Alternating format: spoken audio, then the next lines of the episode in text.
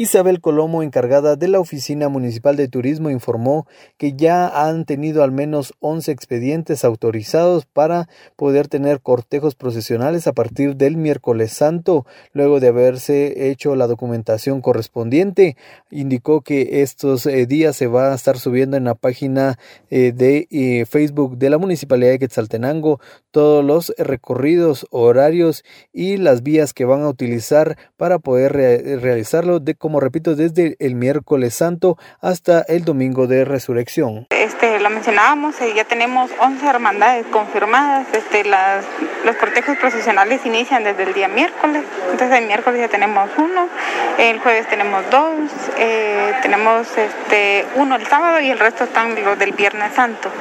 Entonces todos esos recorridos ya lo pueden encontrar desde la página de la Municipalidad de Quetzaltenango ya el día de hoy, cuáles van a ser las rutas que se van a realizar para los, para los cortejos procesionales. Van a estar este, posteados los horarios, este, las calles, las salidas, entradas de cada una de las hermandades. Solo un vehicular va a ser el del día miércoles, de ahí de jueves al sábado, todas son este, procesiones.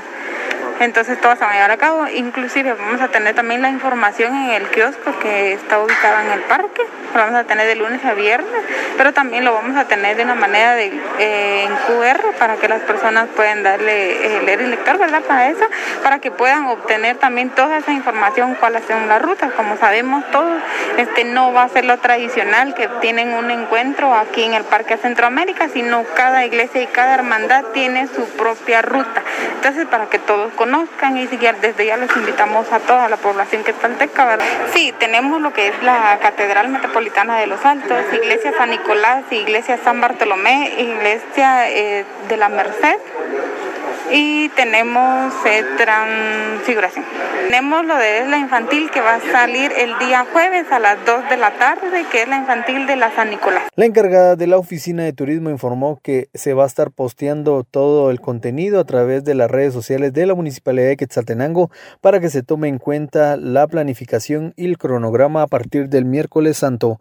Con esta información yo vuelvo a cabina, la noticia siempre antes por sucesos de Estéreo 100, Raúl Juárez.